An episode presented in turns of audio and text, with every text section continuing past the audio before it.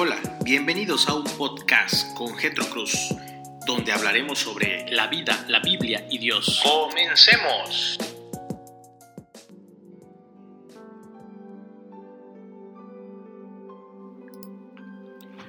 Hola, muy buenas tardes, amados amigos y hermanos en Cristo. Les saludo desde la ciudad de Chetumal, Quintana Roo, hoy sábado 11 de abril del 2020.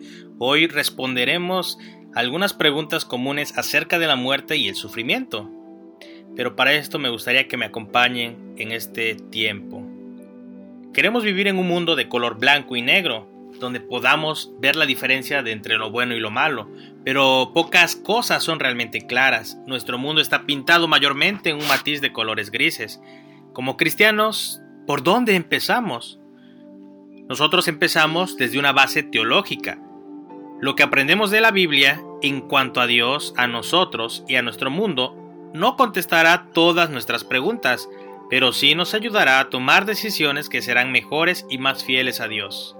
Es importante recordar que muchas conclusiones a las que llegaremos son iguales o muy similares a las conclusiones de la gente no creyente. Un ejemplo, los seres humanos tienen valor.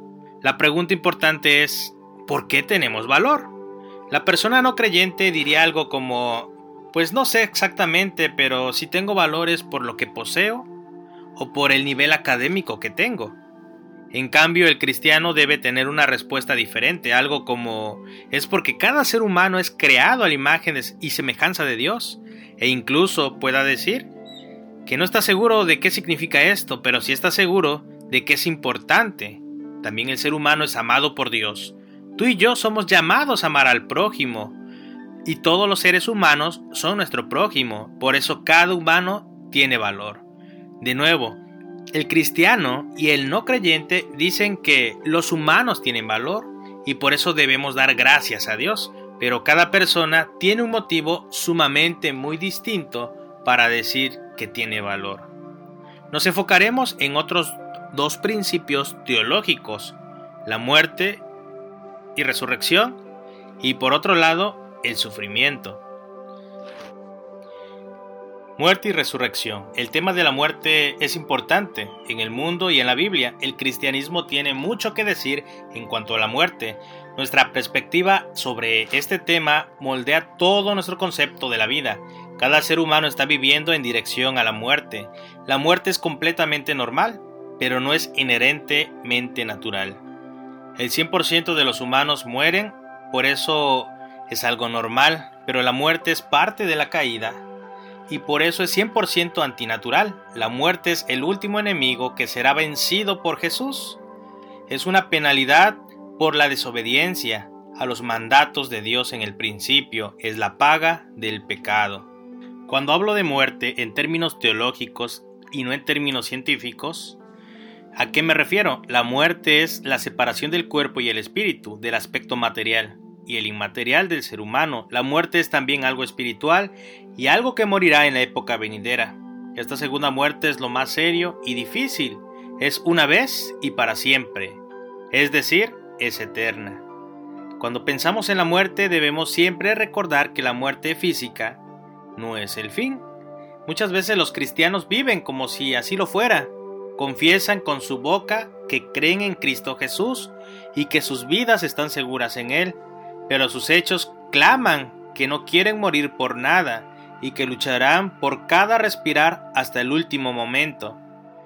Muchos cristianos al final de sus vidas niegan con sus hechos el Evangelio que predican. Debemos morir de una mejor manera. ¿Cómo podemos hacerlo? En primer lugar, debemos entender que la obra de Cristo es perfecta, porque su obra lo cambia todo. La fe en Cristo resulta en vida eterna como realidad en el presente. Irónicamente, nuestra vida eterna es asegurada por medio de la muerte de Jesús por nosotros. Jesús no está alegre de morir, sino de cumplir la voluntad de su Padre. La muerte no fue el fin de la historia de Jesús, sino un paso en una historia gloriosa.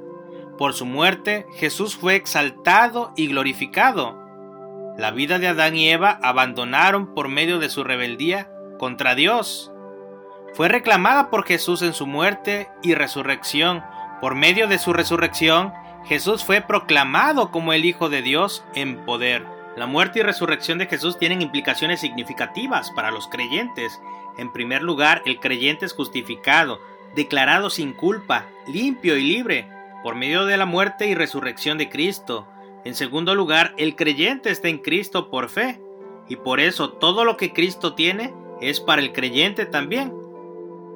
¿Cómo aplican estas realidades los creyentes el día de hoy? Número 1.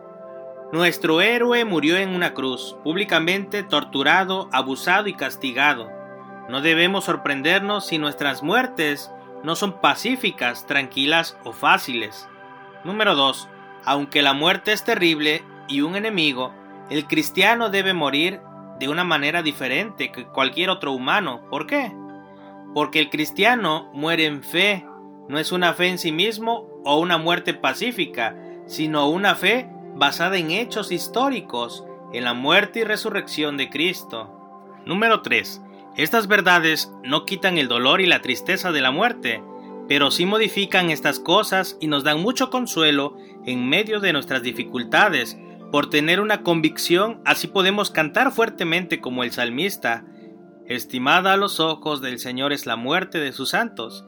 Salmo 116, versículo 15. Número 4. La vida aquí es difícil para todos y sumamente difícil para algunos, los perseguidos, los que sufren con cáncer, etc. Por eso a veces parece que sería mejor estar con el Señor. Número 5. La historia no terminará cuando morimos. En otras palabras, no estamos esperando nuestra muerte y nada más, sino la resurrección de todas las cosas. Estos puntos deben afectar mucho nuestro punto de vista en cuanto a la muerte y a las decisiones médicas que tomamos. La muerte no es un gran enemigo, porque Cristo ya lo venció y estamos en Él. Cada día nos acercamos a nuestra muerte, y está bien, porque sabemos a quién hemos creído y estamos convencidos de que Él es poderoso para guardar todo aquel día.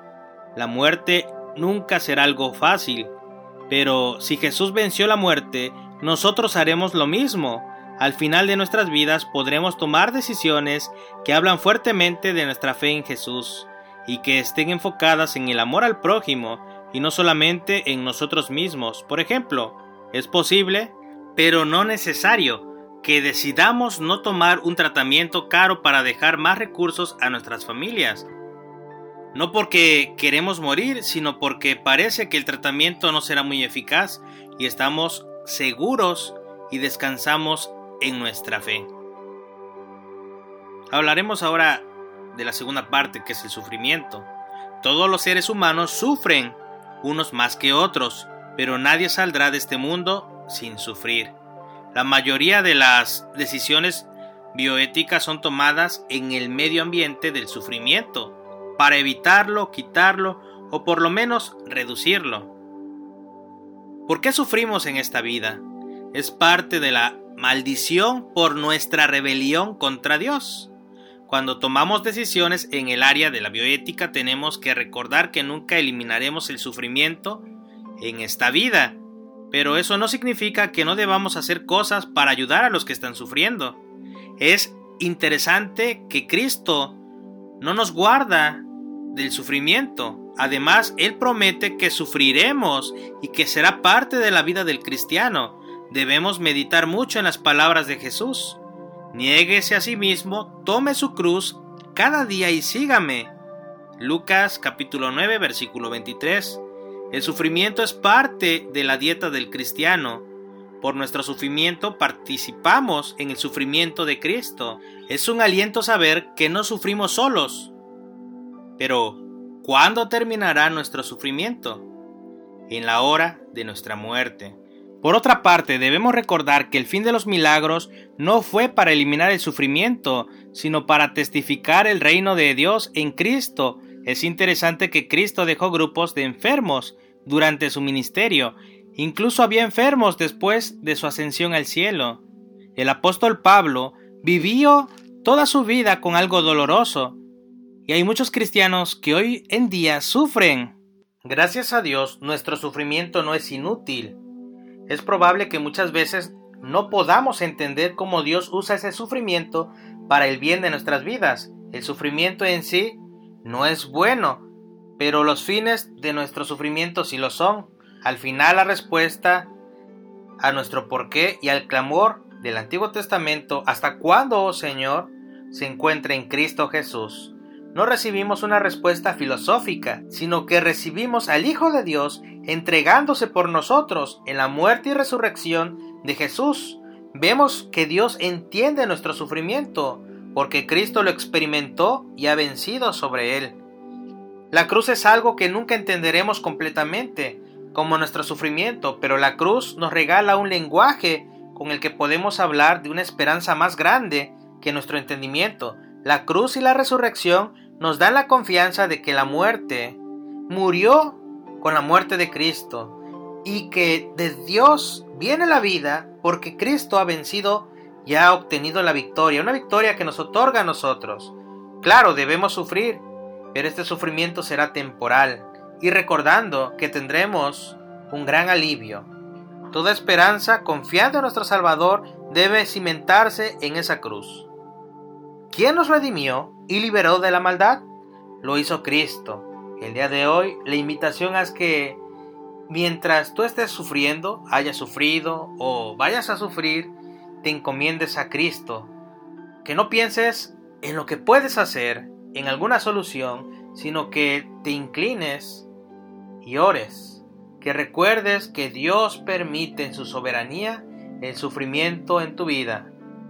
Tal vez no entiendas por qué, pero todo lo que permite en la vida de sus hijos es para primeramente moldearnos y construir en nosotros su imagen que había sido distorsionada a causa del pecado. Recordemos que a través del Espíritu Santo estamos sufriendo un proceso, una transformación, para que un día lleguemos a estar a la estatura del varón perfecto. Así que te animo a que pongas tu esperanza en Cristo. El día de hoy se está recordando eso, la muerte de Jesús. Pero Él venció a la muerte y esa es la garantía que tenemos de que nosotros somos más que vencedores. Me despido y el día lunes nos volvemos a ver hermanos. Espero que este podcast sea de bendición a la vida de ustedes. Adiós.